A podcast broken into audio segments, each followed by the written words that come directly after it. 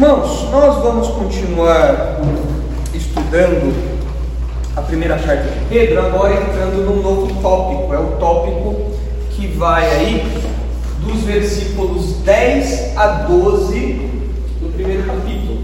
Nós já estudamos ah, na última exposição, nós terminamos o bloco que vai de 6 ao 9. Então, agora nós vamos do 10 até o 12 é um outro trechinho. E esse trechinho aqui, ele é, ele é curioso porque ele fala é, que os crentes, aquelas pessoas que vivem depois da, a, da vida de Jesus, da obra de Jesus, da ascensão de Jesus, Pedro vai falar que essas pessoas são privilegiadas em relação aos servos de Deus do passado, no caso aqui os profetas. Então, o tópico que a gente vai falar aqui respeito ao privilégio que os crentes têm em relação aos servos de Deus do passado. Ah, eu, enquanto eu, eu preparava esse estudo aqui, eu me lembrei de um livro que eu tenho lá na minha, minha biblioteca. Na verdade, a Isabela, a Isabela tinha e quando casou virou a nossa biblioteca, né? Então o livro é dela, mas é meu. Ah, e eu nunca, eu nunca tinha visto, mas esse livro aqui chama Como Fazíamos Sempre. E é um livro que mostra como, a, como as pessoas viviam sem algumas coisas. Então, como era viver sem água limpa, sem fósforo, sem geladeira, sem talher, sem internet, sem telefone. Então, é um livro, é um livro uh, bem curioso, ele narra como que as coisas eram feitas né, antes, e que mostra que a gente realmente é muito privilegiado uh, pelos tempos que nós vivemos. Né? Não precisa ir tão longe, pensar na Idade Média, Idade Antiga, né? Se você já é um pouquinho mais velho, você deve lembrar da época da internet de escada. Deve lembrar daquela tragédia que era você esperar da meia-noite, porque a internet era mais barata, o pulso era mais barato, né? Os jovens não têm nem ideia do que é pulso. O que é pulso? Cobrar um pulso. Você ligar para a pessoa e ouvir aquele barulhinho lá. Né? O que é isso? O que está acontecendo? Então hoje a gente é privilegiado, hoje tem 4G, 5G, tem um monte de coisa. Né? Então existe uma série de privilégios aí que, que nós temos é, pelas modernidades, as tecnologias aí.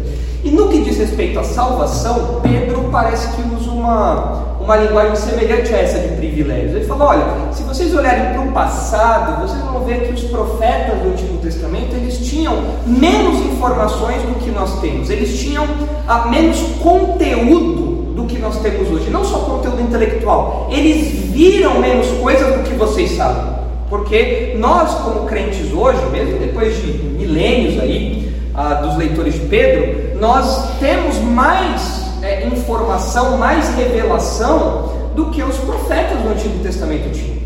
Então Pedro agora começa a falar sobre essa questão dos privilégios do, dos crentes. Se os irmãos ah, repararem, sobe um pouquinho, por favor, Ronaldo, até o versículo 3 ali, só para a gente ver a linha de raciocínio.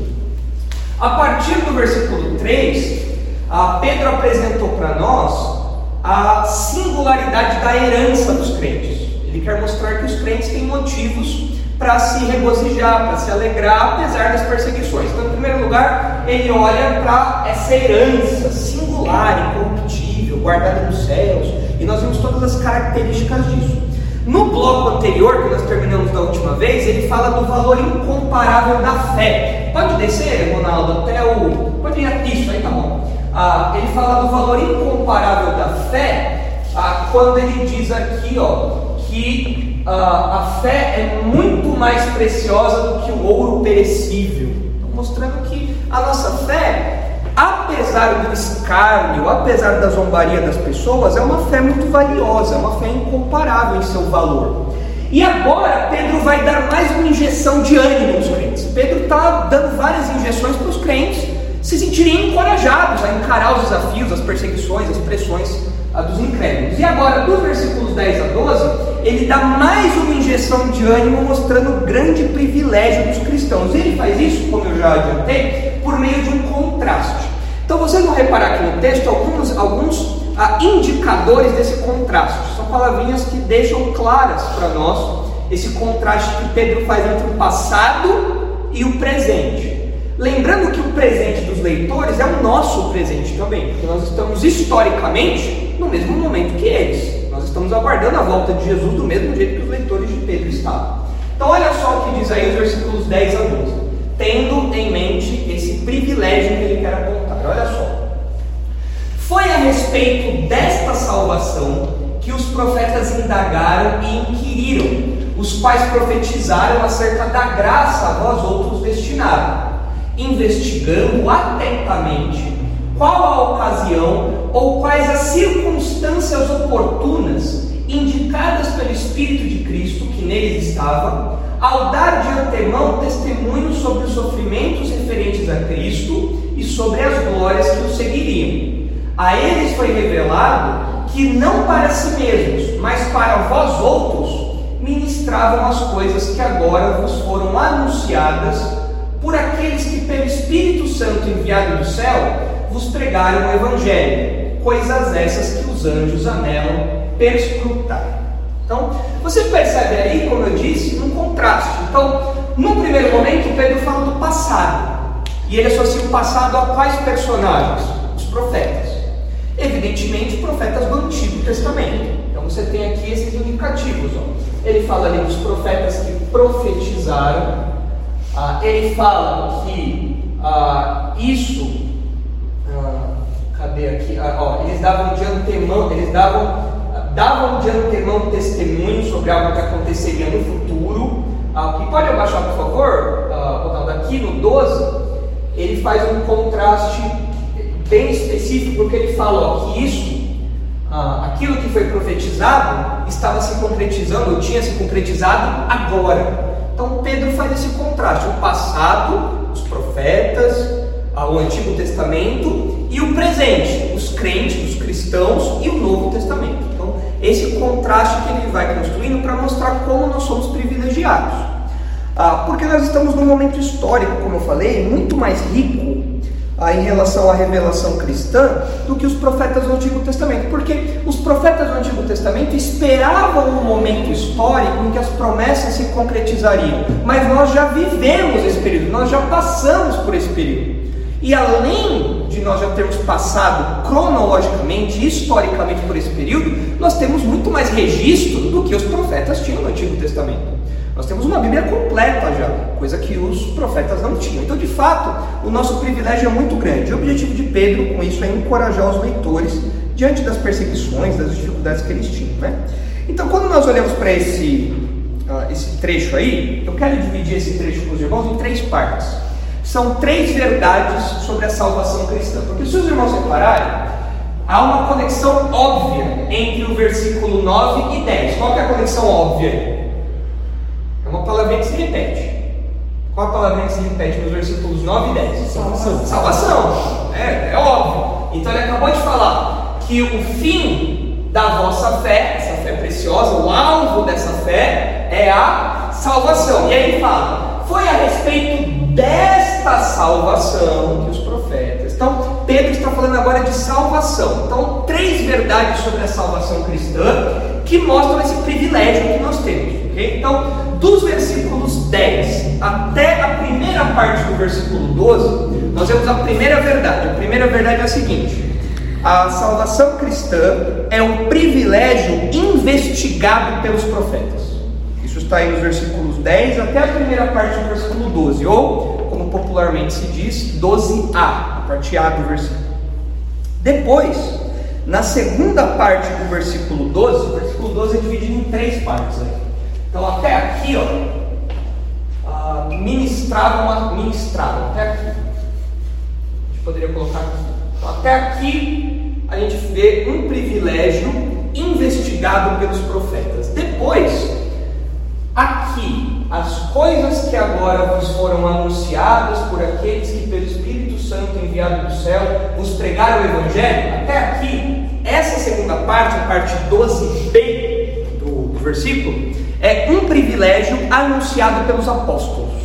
Então, é um privilégio investigado pelos profetas, um privilégio anunciado pelos apóstolos, e o finalzinho, viemos e convenhamos, é um pouco inusitado, não é? Você, você fica falando, nossa, mas surpreendente. Eu falo, ué, mas por que Pedro colocou isso aqui, né? Ele parece meio que do nada, né?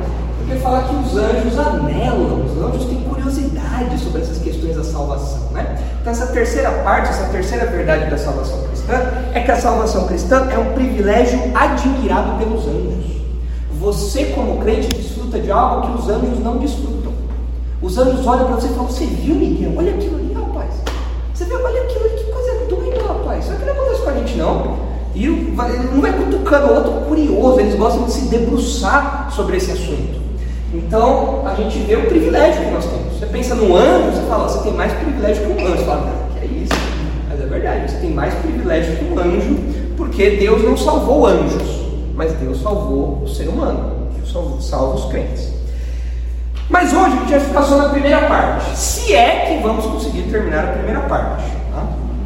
Então nós vamos nos concentrar aí no privilégio investigado pelos profetas, que está nos versículos 10 até o 11. Então, esse trecho, é, vocês devem ter reparado que é um trecho cheio de vírgulas. É um trecho que parece um pouquinho truncado para você explicar ele numa ordem é, linear. Porque o texto, do jeito que ele está colocado, você entende, é verdade.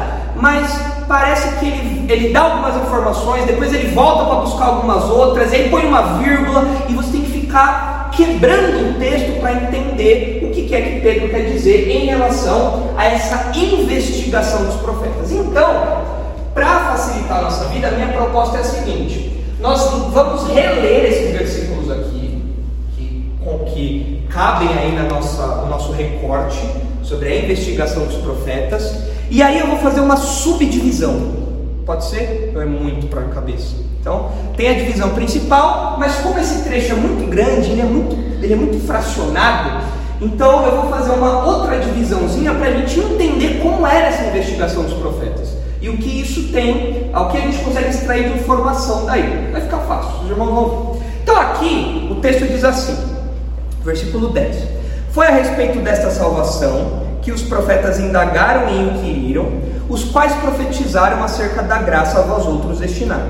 Investigando atentamente qual a ocasião ou quais as circunstâncias oportunas indicadas pelo Espírito de Cristo que neles estava, ao dar de antemão testemunho sobre os sofrimentos referentes a Cristo e sobre as glórias que o seguiriam a eles foi revelado que não para si mesmos, mas para vós outros ministravam as coisas, e aí já é a parte seguinte. Então, a investigação profética vai até aí. Então, o texto foca nas atividades dos profetas do Antigo Testamento, em contraste com o desfrute da salvação pelos crentes do Novo Testamento. Se os irmãos se lembrarem lá de Hebreus, não precisa ir abrir não, Ronaldo, mas se os irmãos se lembrarem do primeiro versículo de Hebreus, nós vemos um contraste é, é, no, modo, no modo da abordagem de Deus também. O, primeiro versículo de Hebreus fala: Tendo Deus outrora falado aos pais, pelos profetas, entretanto, nos últimos tempos nos falou pelo seu filho. Então há um contraste. Os profetas lidavam com a revelação de Deus de determinado modo, Deus escolheu se revelar de determinado modo. Agora, nos tempos pós-encarnação, parece que a revelação de Deus assumiu um outro contorno, a revelação de Deus avançou de um outro modo. Então existe esse contraste aí no Novo Testamento. E aqui a gente vê um contraste entre o que os profetas experimentaram e o que os crentes experimentam depois da, da vinda de Jesus, da encarnação de Jesus. E a minha subdivisão aqui, os irmãos vão perceber com muita facilidade no texto, é a seguinte: dá para perceber três características da atividade profética do Antigo Testamento no que diz respeito à mensagem da salvação. O texto está falando sobre salvação.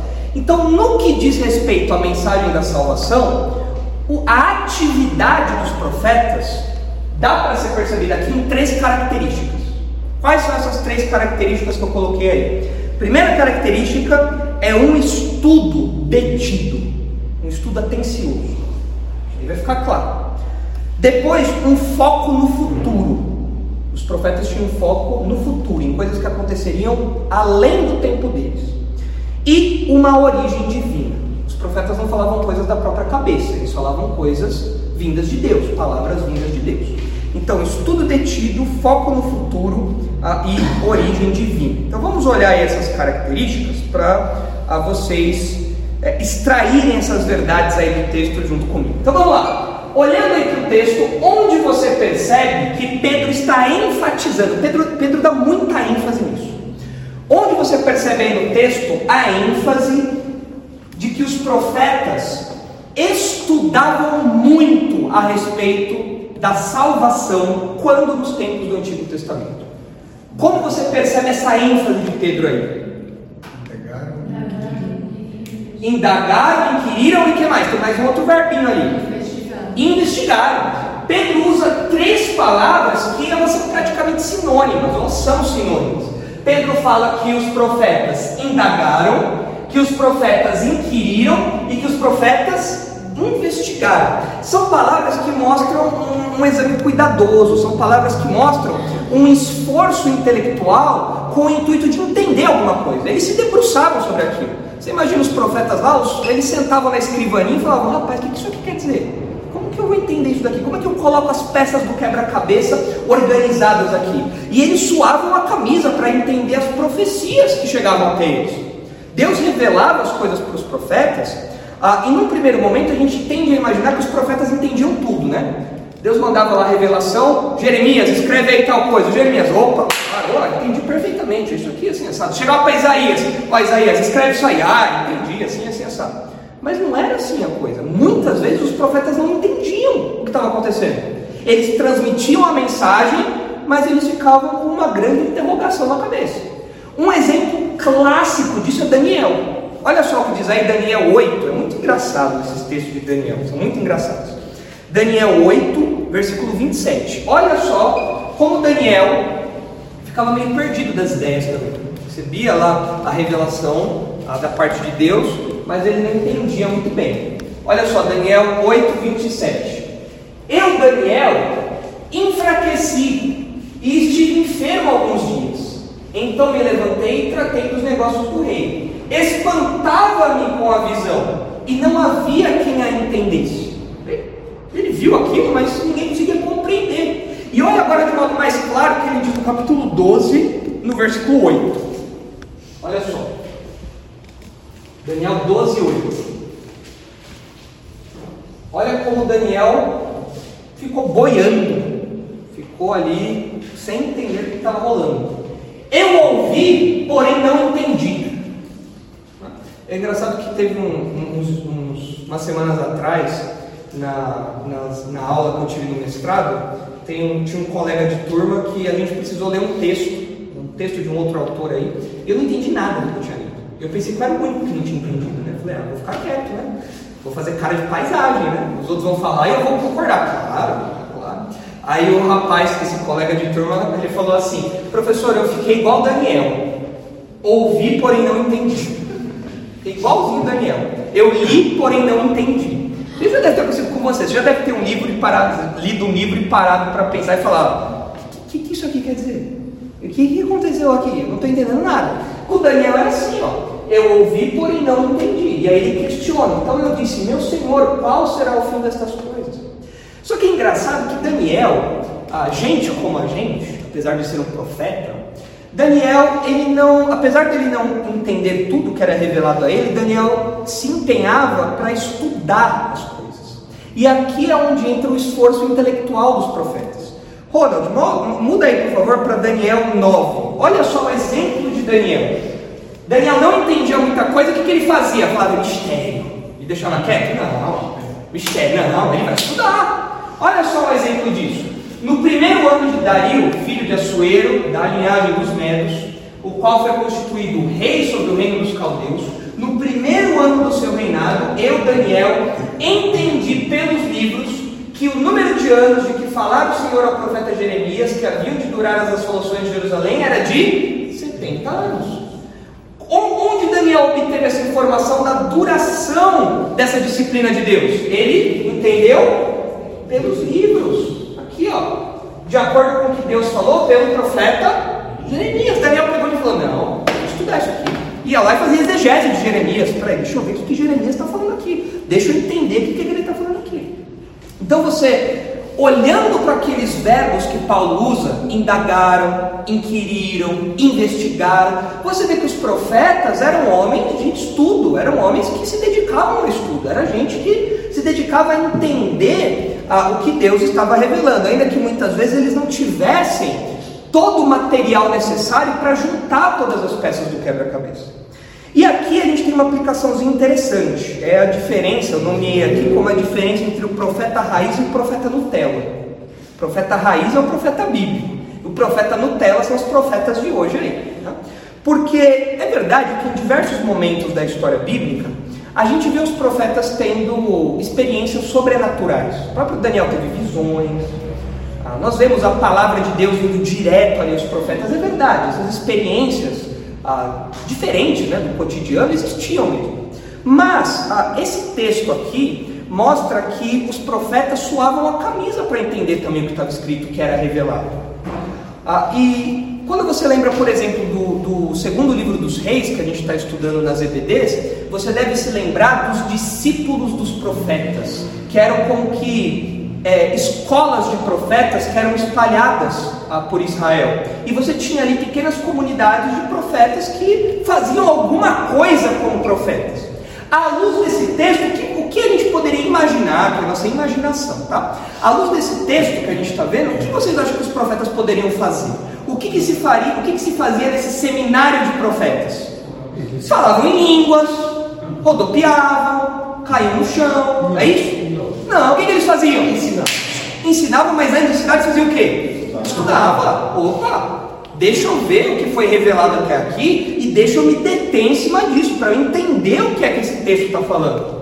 Então, o trabalho de Elias, o trabalho de Eliseu, na, nessas escolas de profetas, nesses pequenos seminários, não era só promover experiências místicas. Eu vi um comentário quando eu preparava os estudos de reis, que o pessoal falava assim: olha, é possível que nesse, nessas escolas de profetas havia, havia um, uma predisposição a experiências místicas. Você fala, mas da onde tira isso? Com base em que a pessoa afirma isso? E é interessante, porque lá em Pedro a gente encontrou indícios de que os profetas eram acadêmicos, os profetas estudavam, os profetas ah, ficavam em cima dos livros lá, se dedicando, se debruçando em cima disso. Então isso dá um pouco de cor para nós da atividade profética, o que é muito diferente dos profetas de hoje em dia, né? Por exemplo, os profetas de hoje em dia, profetas, né? Ah, tudo para eles é mistério, não é? Tudo para eles é, é êxtase, tudo para eles é místico. É? Um pouco diferente dos profetas narrados aqui, apresentados aqui por Pedro. Uma outra característica diferente, né? Ah, os profetas do Antigo Testamento eram conhecedores da Escritura, tanto que eles estudavam. Os profetas de hoje, eles têm muito pouco conhecimento bíblico. Zero, né? Se tivesse conhecimento, nem profeta seria. Não faria sentido, não faz mais sentido um profeta hoje. Mas ele tem um conhecimento raso. E às vezes o cara, na hora de dar uma profetada, ele até interpreta o texto errado, inventa texto da cabeça, faz um, um, um, uma bagunça doida. Por quê? Porque não é o modelo do profeta bíblico. O modelo de profeta bíblico estudava, suava a camisa, ficava lá em cima dos pergaminhos, lá, a, a escrivaninha do profeta do Antigo Testamento devia ser uma bagunça. É pergaminho para lá, pergaminho para cá, é rabisco aqui, é rabisco ali, chama fulano, pergunta para não sei quem, por quê? Ele estava estudando, estava ralando. Bem diferente do profeta de hoje. Então você tem aí um bom contraste entre o profeta raiz e o profeta Nutella. Você vê uma diferença bem grande entre o que a gente tem hoje e como era no Antigo Testamento. Mas tem uma outra aplicaçãozinha relevante para a gente aí também. É o seguinte: a Bíblia. A Bíblia é um livro claro. A Bíblia, a Bíblia, é um livro que você pode compreender, até às vezes de modo um pouco intuitivo. Sim ou não?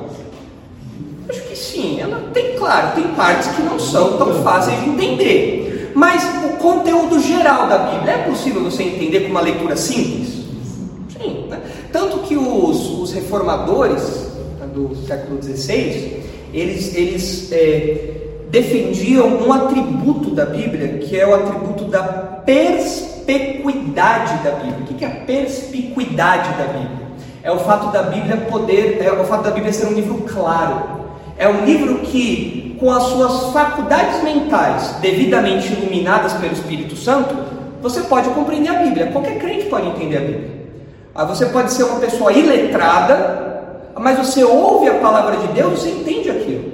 Como você pode ser uma pessoa super culta e também entender o que a Bíblia diz, porque as verdades reveladas ali elas são claras. Tem partes difíceis, mas boa parte do seu conteúdo é claro. é a perspicuidade da Bíblia.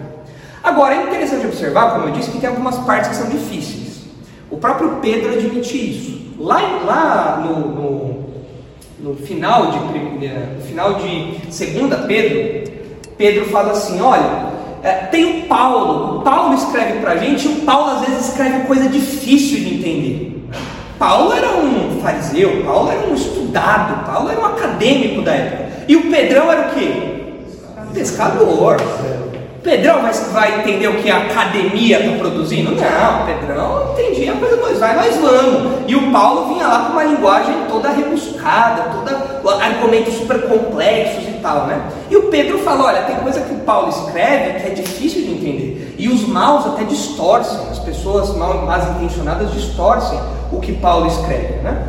Ah, só que, justamente por ter partes da Bíblia que são difíceis da gente entender, é porque, a exemplo dos profetas, nós temos que fazer o quê? Indagar, inquirir, investigar. Se tem partes da Bíblia que são difíceis, então isso exige que nós nos dediquemos ao estudo, como aconteceu com os crentes fiéis ao longo da história. Aliás, o incentivo ao estudo bíblico, o incentivo aos crentes serem estudiosos da Bíblia, vem do simples fato de que Deus nos deu um livro. Você consegue é, aproveitar o livro sem estudá-lo, sem se dedicar a compreendê-lo? Não tem como. Tem coisas que você consegue aproveitar desligando o cérebro, né? Por exemplo, você consegue assistir um filme desligando o cérebro, né? Você vê lá um monte de coisa colorida lá, dá uma risadinha no roteiro aqui a colar, beleza, mas Deus não, Deus não nos deu um filme. Deus não, Deus não nos deu um filme de comédia romântica. Deus nos deu um livro. Por ser um livro, significa que nós temos que estudar. Ah, além disso, vocês devem lembrar de Efésios 4, quando fala dos dons que são dados à igreja, fala dos profetas, fala dos apóstolos, fala do evangelista, mas fala de uma outra categoria, uma outra função que é dada à igreja, que é a função dos pastores mestres. Por que será que Deus deu à igreja pastores mestres?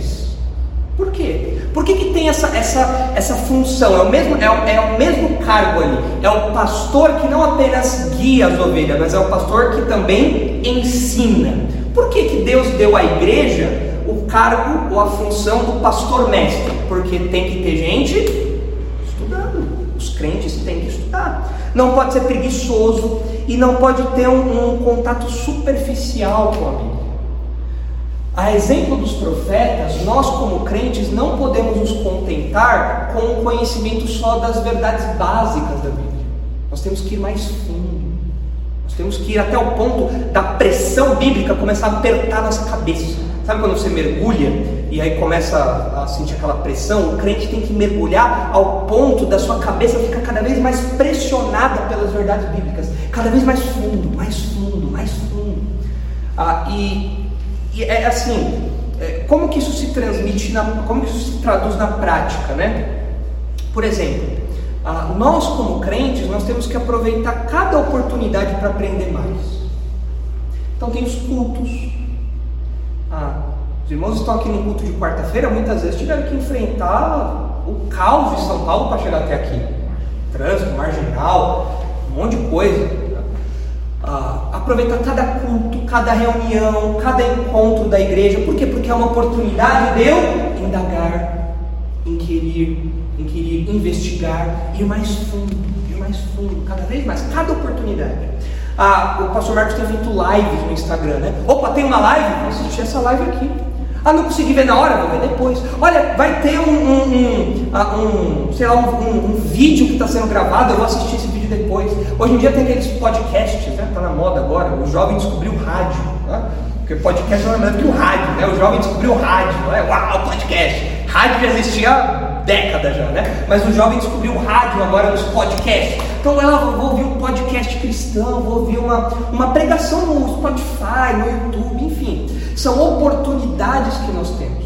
Ah, um, um, exemplo simples para os irmãos, e eu não, eu não falo isso para exaltação própria, não é nada disso não, é, é justamente o contrário. Ah, eu, os, os irmãos, a boa parte dos irmãos participam da classe de novos membros aqui, porque estão querendo a se tornar membros da igreja. Mas eventualmente os irmãos veem que eu estou lá na classe, eu já sou membro da igreja. Só para deixar isso claro, né? Ah, eu já sou membro da igreja. Mas às vezes está o pastor Nicolas lá no fundo, assistindo a classe. Né? Eu faço isso por dois motivos. Primeiro, porque eu quero investigar os jovens que estão na classe. Né? Quero ficar de olho para ver se os jovens estão realmente na classe prestando atenção. Então está lá o pastor, vigia lá, né? Mas tem outro motivo também. Ah, mesmo sabendo todas aquelas verdades que são expostas na classe, a, a, oportunidade que eu tenho durante a classe de ver o pastor Marcos falar algumas coisas que às vezes num comentário extra poderia ouvir numa outra oportunidade. Às vezes o pastor Marcos conta algumas histórias, né, da história da igreja, algumas coisas assim, eu falo, ah, vou pegar isso agora, porque quando que vai surgir a oportunidade disso? No tempo essas coisas se perdem. Então às vezes está lá o pastor Nicolas lá na classe, está lá vendo lá e pegando coisa, absorvendo coisa. E tem irmãos que fazem isso também. Tem irmãos que às vezes a esposa está fazendo alguma coisa na cozinha, está lá no coral, sei lá, fica lá na classe vendo. Por quê? Oportunidade. O crente tem que investigar, inquirir, tem que fazer isso. A outra coisa, outro, outra expressão prática disso, né? Nós, como crentes, a gente precisa investir em recursos para isso. Curso. Quando tinha o cadete aqui na igreja, era investimento de tempo, de recurso financeiro, participar aqui do cadete curso, a workshop que está da moda agora, nesses cursos mais compactos aí, a livros, comentários bíblicos. Ah, a livraria da igreja está ali, ó, eu investi nisso, eu vou ler, eu vou absorver. Por quê? Porque a exemplo dos profetas eu preciso indagar, inquirir, investigar. Eu não sei se os irmãos compartilham dessa minha tristeza, mas uma grande tristeza que eu tenho é ver crentes que têm grande conhecimento em outras áreas, mas que na hora de falar de Bíblia, é isso aqui. Você pergunta um versículo, a pessoa, é, é, não sei, né? É, acho que deve estar lá em, em Macabeus. Meu Deus. Está lá em Judite, está sem. Ah, crentes que sabem muito de outras áreas, mas que têm pouco conhecimento bíblico. Isso para mim é a morte. E às vezes crentes que já estão na igreja há anos. E a pessoa, na hora de abrir a Bíblia, tem que olhar no índice. Você fala, meu Deus. Então são pessoas, às vezes, que sabem tudo de criptomoedas. Fiz um curso intensivo e tal, sei tudo sobre Bitcoin, Dogecoin. Eu vou lá, vendo minhas ações e tal. E o cara investe tempo naquilo. Na hora de Bíblia, raso. É a pessoa que faz aqueles cursos de empreendedorismo que está na moda agora, né? Abra seu próprio negócio, seja dono de si mesmo e tal, faça seu futuro, não confie na previdência, confie no seu esforço, e a pessoa vai lá e investe tempo nisso, mas não investe nada em conhecimento bíblico, nada. Pessoa ouve todos os balanços do mercado, a pessoa configura o celular dela para receber o negócio da bolsa de valores, mas nada de Bíblia, zero, zero, zero, zero. Pessoas que sabem tudo de esporte aqui, o, João que está aqui, ah, provavelmente por trabalhar com essa área, sabe escalação de time, tem que saber esse tipo de coisa. Agora, tem crente que é só torcedor. E que, e que se você perguntar a escalação de todos os times da Champions League, ele vai saber. Vai falar, ó, tem fulano de tal, fulano de tal, fulano de tal, fulano de tal. Não é como o que trabalha com isso. É, é gente comum que torce para um time, mas sabe de cor os principais, os reservas. O, se você perguntar, ó, jogo tal de 1990 e pouco, ó, foi 3 a 0 para falando de tal, gol aos 42 minutos. Fala, meu Deus. Aí você pergunta, tá, e onde que fica esse versículo? A pessoa, hum, esse daí eu não sei. Não é verdade, você? Por quê? São pessoas que, que realmente indagam, inquirem, investigam, mas não fazem isso com a Bíblia, fazem isso com outras coisas. Então, crentes com conhecimento medíocre é, para mim, a morte. O que, que os irmãos acham disso? Não é de doer? Não é de doer? É muito triste isso. Muito triste. Agora, pensando nisso, né? O que, que os profetas tinham que falta aos crentes hoje? Porque olha só, os profetas não tinham a Bíblia como nós temos. A Bíblia deles era bem menor, bem limitada, né? Os profetas não tinham os livros que a gente tem. A gente tem uma produção teológica muito grande. Os profetas não tinham isso. Os profetas não tinham comentário bíblico. Deixa eu ver aqui o que o John MacArthur fala disso. Os profetas não tinham esse tipo de coisa. Ah, os profetas não tinham os recursos que nós temos hoje. A gente tem aqui ó, a Bíblia à nossa disposição, digital. Os profetas não tinham. Se eles quisessem olhar um texto, eles tinham que até alguma sinagoga, algum lugar, sei lá, algum, algum templo, onde fosse, para olhar lá e procurar a mão. Não tinha Ctrl F para eles procurarem uma palavra, não tinha chave bíblica. Era tudo na unha. Então o que, que os profetas tinham que nós não temos hoje, que falta aos crentes? Eu chamei isso, Antônio, de paixão. Falta paixão para os crentes de hoje. Paixão pela Bíblia. Paixão pelas coisas de Deus. É aquela sede. É você falar, eu preciso, eu quero. Eu, ó, cada oportunidade que eu tiver, eu vou. Eu, eu coloquei aqui paixão e a gente lembra também daquela ideia do jovem apaixonado. Como que é o jovem quando começa a namorar? Ele não aguenta ficar 10 minutos longe da amada, não é? Ah, acaba, acabou de deixar a menina no portão de casa. Entra no carro, qual é a mensagem que ele manda? Tô com saudade. Não é assim que o jovem apaixonado faz? Ai, eu não consigo parar de pensar em você. Nossa, mal vejo a hora de chegar tal dia para a gente se ver de novo. Esse é o jovem apaixonado, o adolescente enlouquecido de paixão. O crente tinha que ser assim. Mal vejo a hora de estudar a Bíblia de novo. Mal vejo a hora de ver o estudo novo. Mal vejo a hora de aprender mais coisas. Então o que nos falta é paixão. Eu acho que um pouco que falta, porque esse mundo louco que a gente vive não é justificar. Mas eu acho que o mundo nos suga demais. Antigamente não tinha isso. Acho que a vida era mais sossegada, não sei. Talvez, talvez a gente possa falar de menos, menos obstáculos, né? Tem- hoje a gente faz, a gente tem muita coisa à nossa disposição e esse excesso de coisas acaba nos atrapalhando. Então a gente acaba tendo tudo ao, tudo ao alcance da nossa mão. Isso daí, então a gente está o tempo todo, redes sociais, o tempo todo mexendo naquilo, mexendo naquilo, mexendo Se naquilo a gente não outro. vigiar, a gente é sugado. E às vezes está no trabalho,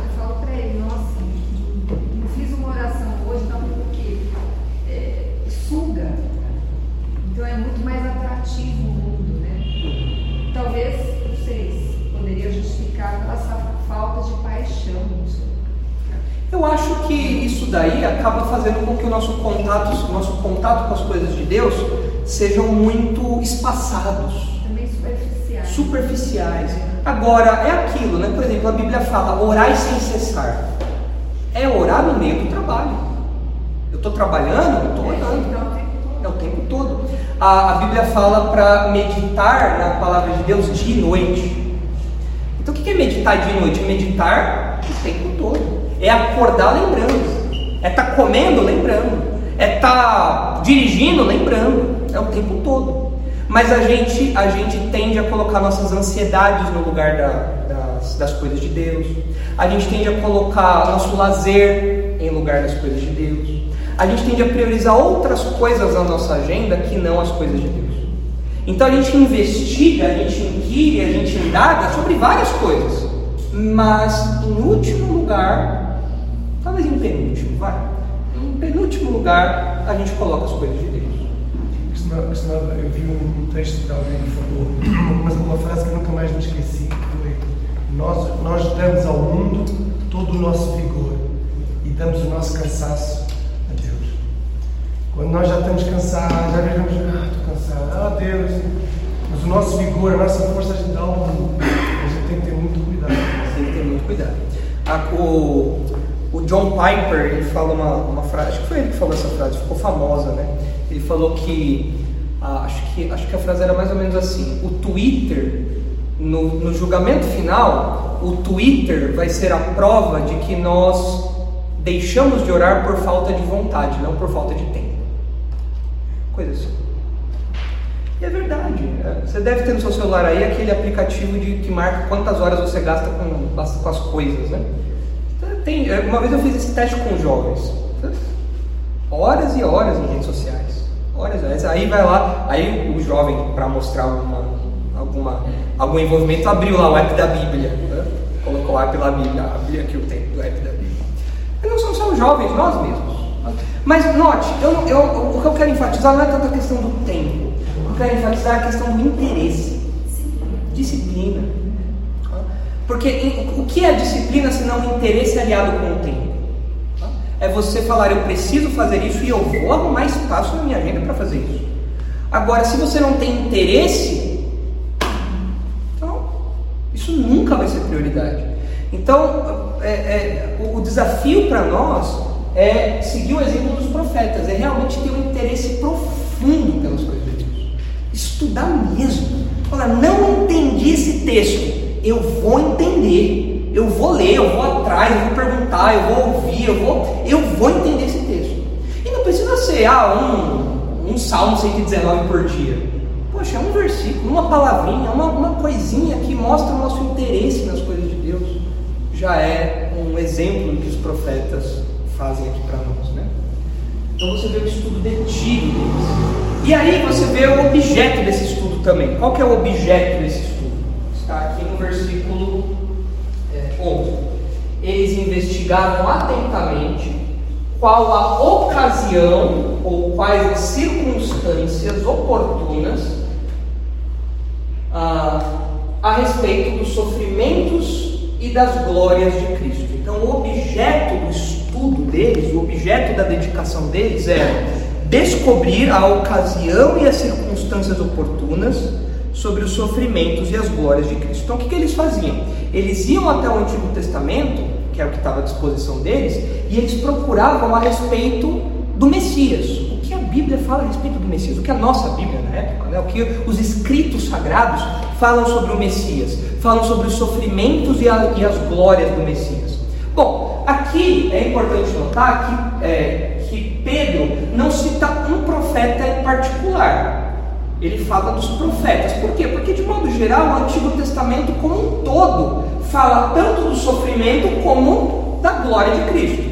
Se vocês olharem, por exemplo, aí Lucas 24, no caminho de Emaús, Jesus no caminho de Emaús, vocês vão ver como Jesus dá essa, essa tratativa geral ao Antigo Testamento. Olha só, Lucas 24, versículo 25.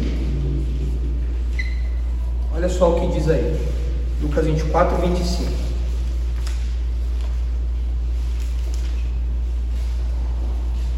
Então lhes disse: honestos e tardos de coração, para crer tudo o que os profetas disseram. Porventura não convinha que o Cristo padecesse e entrasse na sua glória? Então você vê aqui o sofrimento e a glória. E começando por Moisés, discorrendo por todos os profetas, expunha-lhes o que a seu respeito constava em todas as Escrituras. Então Jesus fez uma pregação expositiva ele falou: vamos lá, começando por Moisés. Moisés falou isso, isso, isso, isso, isso.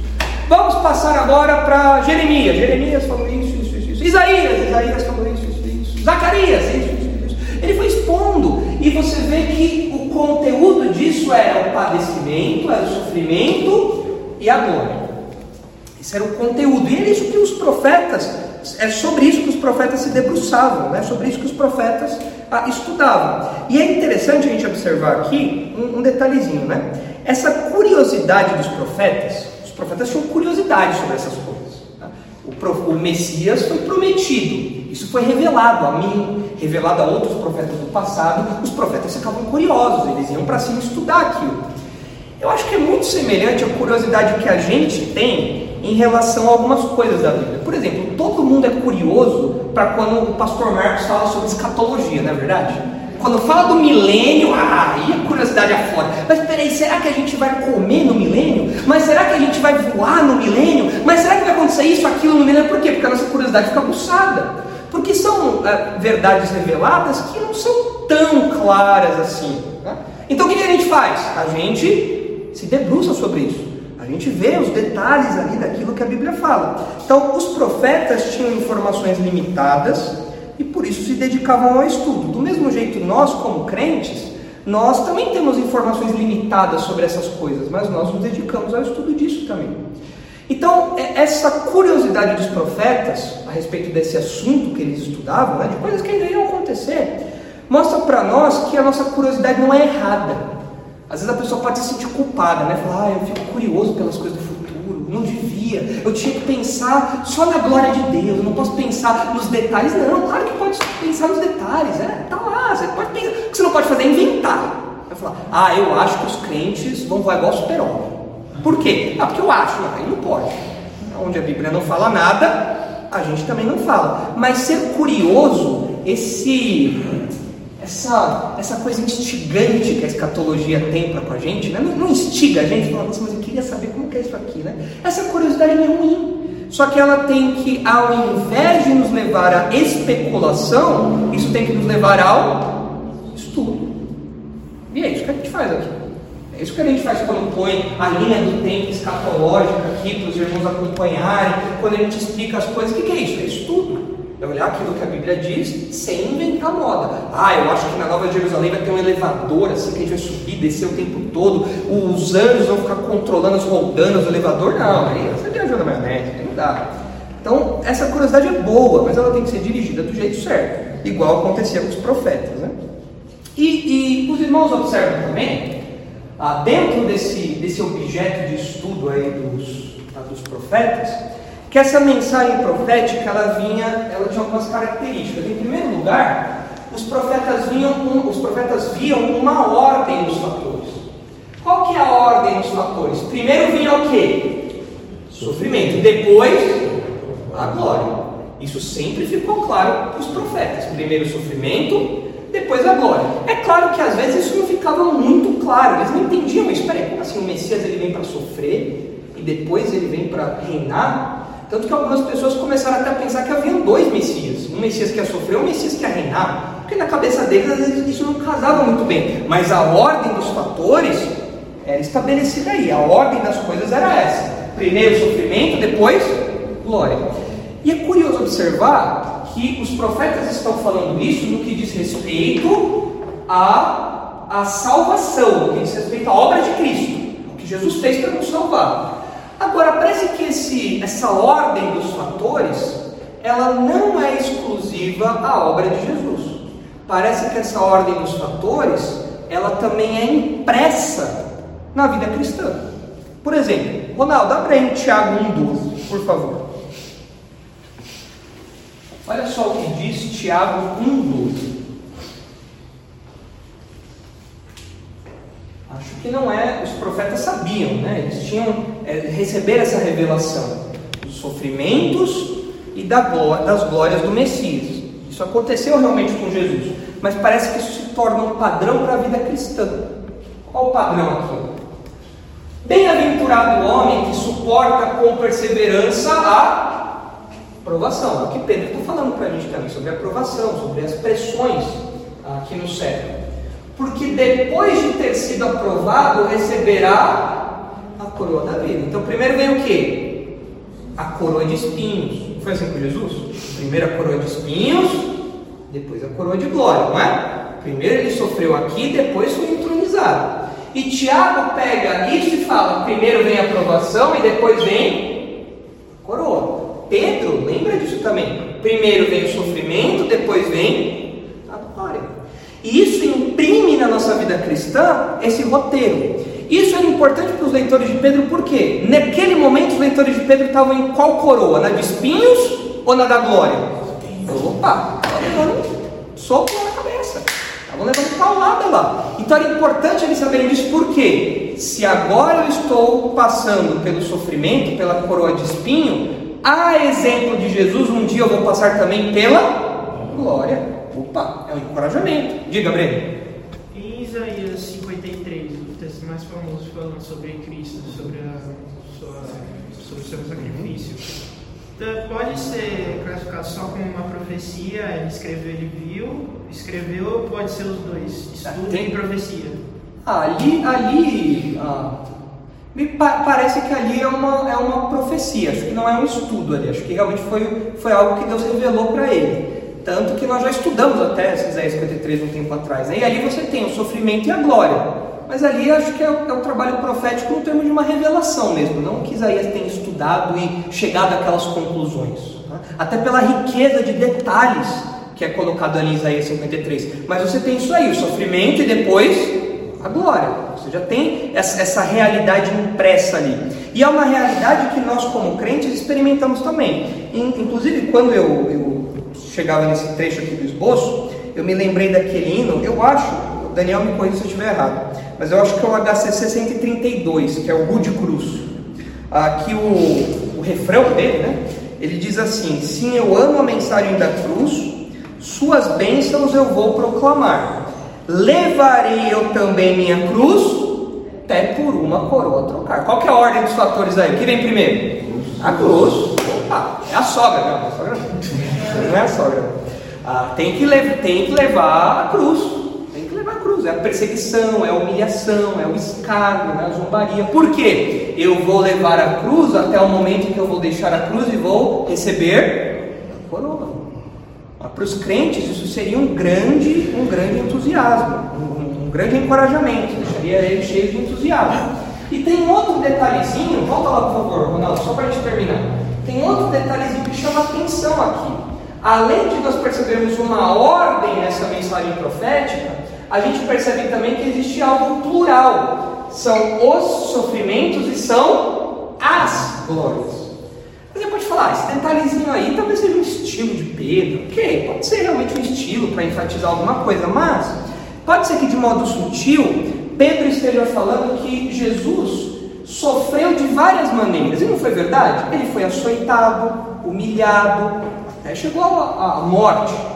E as glórias de Jesus também são plurais. Ele ressuscitou, ele subiu aos céus, foi entronizado, um dia voltará para estabelecer seu reino. São glórias plurais também. E os crentes? Os crentes passam por vários sofrimentos?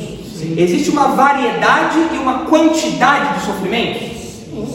Zombaria, piada, humilhação, coisas físicas, perseguição, exclusão, uma série de coisas. Mas existe também para os crentes uma promessa de várias glórias. Sim, a gente acabou de estudar. Uma herança, a louvor, honra, posições privilegiadas no reino de Cristo. Então tudo isso serviria de encorajamento para os crentes. Olha, é como se Pedro estivesse falando assim: olha, vocês hoje estão sofrendo, de várias formas, são vários sofrimentos, assim como aconteceu com Jesus, mas se lembrem, Jesus também teve várias glórias, e o roteiro o mesmo, vocês vão ter várias glórias também. Então, uma injeção de ânimo para os ah, leitores de Pedro. Isso é algo que só os crentes têm, né? Quem não é crente não tem esse tipo de coisa. Quem não é crente não tem essa injeção de ânimo. Quem é crente tem só sofrimento. Aqui no mundo talvez tenha alguma, alguma coisinha de reconhecimento, alguma coisinha de bonança, né? mas é algo passageiro, é algo que não dura. Ah, enquanto que nós crentes, nós sofremos aqui, mas nós temos certeza de uma glória que não se esvai, de uma glória duradoura, eterna. Então, essa é uma esperança que só os crentes têm.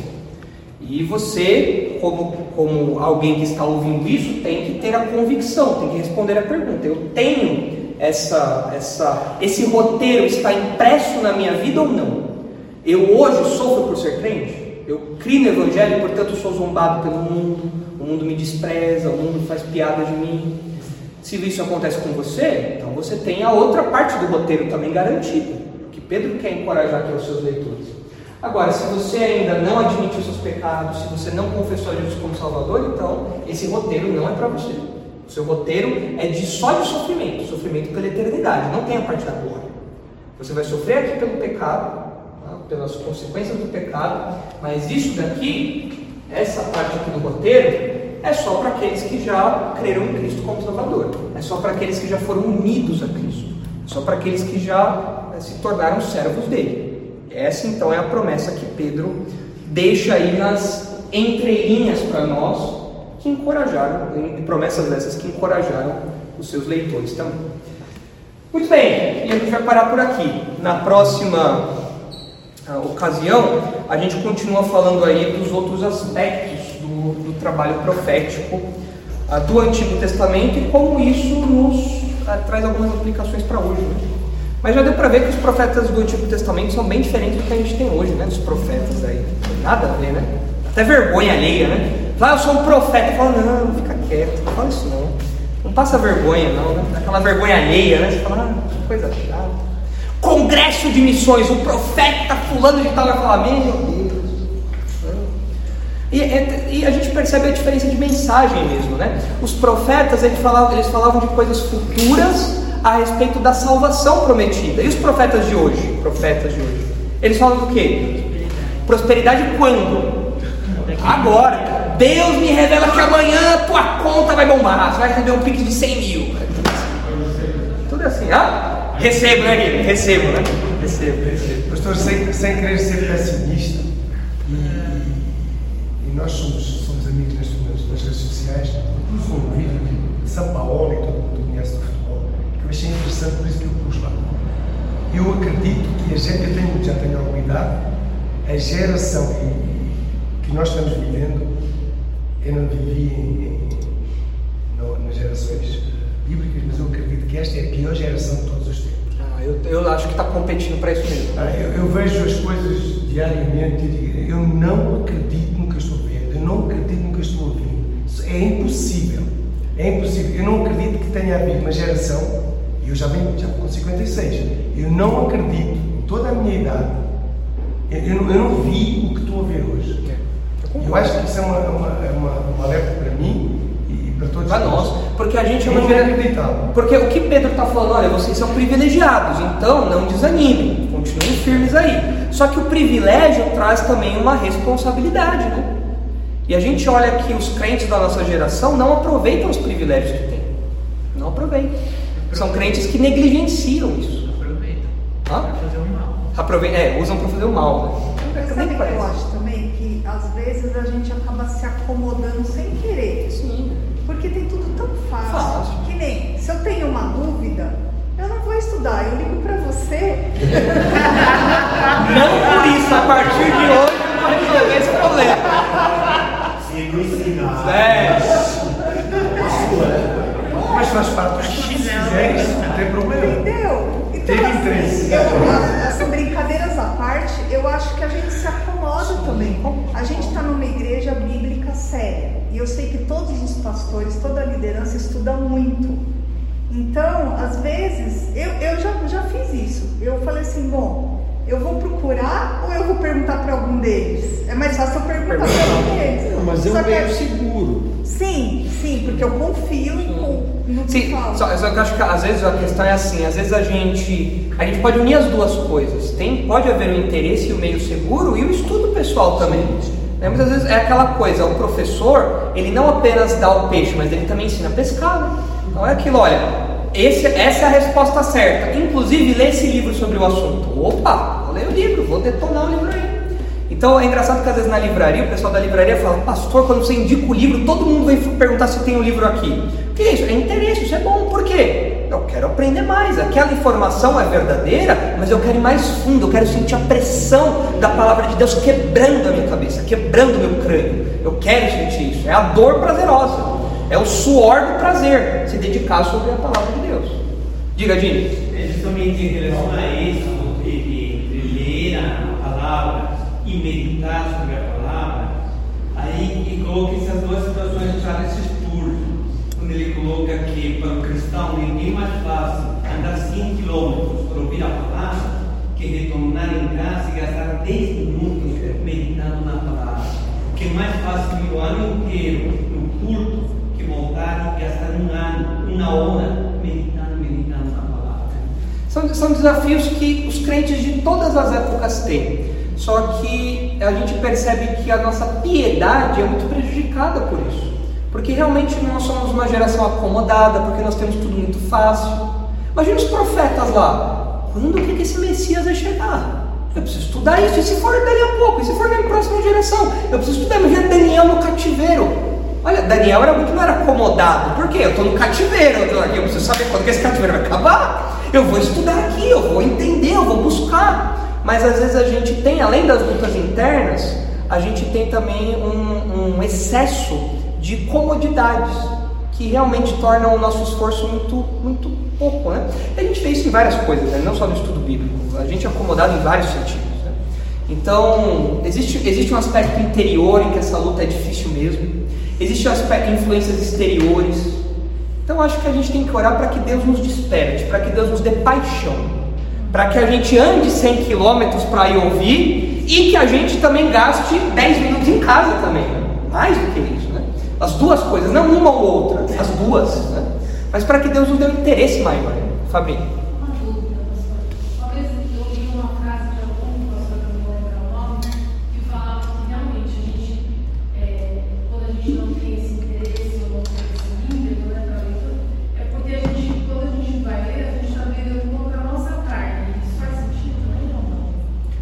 Quando, quando eu vou ler a Bíblia, eu estou brigando. Não tenho interesse, porque a minha carne não tem interesse. Ah, sim. Sim, é, é- a, a nossa natureza pecaminosa, ela, é, ela se inclina para tudo aquilo que é contrário à palavra de Deus. Então, a nossa natureza pecaminosa, ela vai falar para a gente assim, fala, nossa, mas estudar a Bíblia dá muito trabalho. Ver Netflix é bem mais fácil, né? Então a gente vai tender sempre para aquilo que para aquilo que é contra o esforço à piedade. A piedade cristã tem um. Ah, eu, eu, eu acho que a nossa geração perdeu a noção de sacrifício. Ah, Nós precisamos nos sacrificar. A Bíblia fala que nós somos sacrifícios vivos. Que é isso? É eu matar a minha própria vontade, eu matar a minha própria carne e fazer aquilo que tem que ser feito. De modo custoso, de modo caro às vezes, é um custo alto às vezes. Poxa, eu estou cansado, eu não quero ir para a igreja, não, mas eu Opa! conforto é muito boa. É, claro. É, é- é claro que ninguém aqui defende a ideia de você, ah, não vou dormir porque eu tenho que ler a Bíblia. Não, dorme, é bom dormir. Dormir glorifica a Deus também. Deus te deu um ciclo de sono lá, durma para a glória de Deus. Mas, é, existem, é, existe uma luta interna de nós, in- interna na gente, de querer deixar as coisas de Deus de lado e pegar aquelas outras que estão mais fáceis, né, que nos agradam, agradam mais a nossa carne. Onde está o desafio? É eu me sacrificar, me, me, me, ah, me é, esmurrar, é eu me, me submeter àquilo que Deus quer, nem que isso seja custoso. E certamente será, mesmo não querendo, mesmo não querendo. É suar a camisa, mesmo não querendo, igual eu na academia. Os irmãos têm que me ver na academia, é uma alegria só. Tô lá na esteira que eu, eu fico amaldiçoando o inventor da esteira. Mas tem que fazer lá, para o colesterol baixar, tem que fazer aquilo. O crente tem que se é, dedicar a esse tipo de coisa também. Então, nesse sentido, existe sim uma luta. Nós não queremos isso, porque é trabalhoso, muitas vezes nos ofende, mexe com a gente. Para onde eu vou? Não, eu vou para cima, eu tenho que. É, a piedade se constrói assim. Eu sentia consciência pesada antigamente, até entender isso. Eu achava que assim, ah, se eu tenho, não tenho vontade de fazer isso. Não, tem que fazer sem vontade. né? Porque desse jeito, quando a gente vai forçando os nossos, os nossos hábitos piedosos, com o tempo aquilo vai se tornando parte da gente. É, mas é uma disciplina. É uma disciplina, exatamente, é disciplina. É disciplina. Eu vi uma frase interessante, assim, você não está com vontade de orar, ora esse mesmo, seu coração não é o seu Senhor. Exatamente. Quando tá com vontade de orar, ora para ter vontade de orar. Assim mesmo. É isso. Gente, 9 h 15 já. Diga, Jimmy, última, última frase aí pra gente. E do João essa frase que apenas ler a Bíblia primeiro, porque ah, hoje li mais um capítulo, um versículo, enfim, ler a Bíblia, mas sim meditar em cima daquilo e perder o tempo. E o contrário, meditar sem ler a Bíblia, é. Você, às vezes, às vezes você não precisa ler, você não precisa ler o livro todo da Bíblia ao longo de uma semana. Mas se aquele um versículo ficar batendo na sua cabeça a semana inteira, amém, ok. Nossa, essa semana eu não tive tempo de ler a minha leitura cronológica da Bíblia. Desde que a Bíblia, desde que a sua mente esteja mergulhada na Bíblia. Aí, qualquer lugar que você for, a Bíblia vai estar com você. Não perdeu o foco. É. A gente tem que lembrar que nos tempos bíblicos não tinha Bíblia de papel para todo mundo. Como que, o que, que as pessoas faziam com meditar a Bíblia? Não é que Josué andava com o Novo Testamento dos Gideões, né? O tempo todo, ah, vou ficar lendo aqui, não. Como que era isso? Eu ouvi, eu ouvi no, eu ouvi no tabernáculo, eu ouvi o sacerdote lendo, eu li alguma coisa, isso vai me acompanhar até o próximo momento que eu tiver em contato com a palavra de Deus. Eu vou meditar, eu vou lembrar, eu vou pensar, eu vou orar sobre isso, eu vou conversar sobre isso. Tá? Essa, esse mergulhar na palavra de Deus. né? Vamos orar para Deus nos abençoar, porque é um desafio. Não pense só porque eu sou pastor, os pastores falam, não, pastor adora estudar a Bíblia sempre. É, é, às vezes é, você fala, poxa, esse texto aqui tá meio intragável, é um texto meio difícil. Poxa, hoje eu queria ficar vendo lá minha sériezinha da Netflix, ver um filminho. Ah, então, é uma luta que todo crente tem. Vamos orar então, irmãos. Senhor, nós pedimos perdão pela, pela nossa negligência, Pai. Nós temos tantos privilégios, nós temos tantos benefícios, Pai, em relação ao que os profetas tinham. Nós temos tanto conteúdo a mais do que os profetas. E nós negligenciamos tudo isso por um comodismo, por ah, preguiça. Tira essa disposição de nós, Senhor. Dá-nos o interesse para investigar, para inquirir, para, nos debruçarmos sobre a Sua palavra e compreendermos de modo cada vez mais profundo aquilo que o Senhor revelou a nós de modo tão rico. Nós estamos, Pai, num momento da história em que o cânon bíblico já está fechado, a sua revelação especial já está fechada. E nós, Pai, por mais que dediquemos cada hora da nossa vida ao estudo da Sua palavra, nós ainda nos surpreenderemos por coisas que nós não conhecemos. Pedimos que o Senhor nos dê a mesma disposição dos profetas, que nós nos debrucemos em cima disso que nós vejamos o privilégio que temos ah, por vivermos no tempo que vivemos, ah, com os benefícios que o Senhor nos dá, tanto pela Sua palavra, como pelos recursos paralelos, principalmente pela ação do Teu Espírito constante em nossa vida, nos iluminando o entendimento. Leve-nos agora em segurança para casa, abençoe o resto da nossa semana e mantenha, por favor, a nossa mente mergulhada nessas verdades bíblicas. É o que nós oramos em nome de Jesus. Amém.